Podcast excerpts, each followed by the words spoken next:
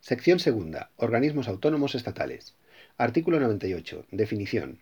Los organismos autónomos son entidades de derecho público con personalidad jurídica propia, tesorería y patrimonio propios y autonomía en su gestión, que desarrollan actividades propias de la Administración pública, tanto actividades de fomento, prestacionales, de gestión de servicios públicos o de producción de bienes de interés público, susceptibles de contraprestación en calidad de organizaciones instrumentales diferenciadas y dependientes de ésta. 2. Los organismos autónomos dependen de la Administración General del Estado, a la que corresponde su dirección estratégica, la evaluación de los resultados de su actividad y el control de eficacia. 3. Con independencia de cuál sea su denominación, cuando un organismo público tenga la naturaleza jurídica de organismo autónomo, deberá figurar en su denominación la indicación organismo autónomo o su abreviatura.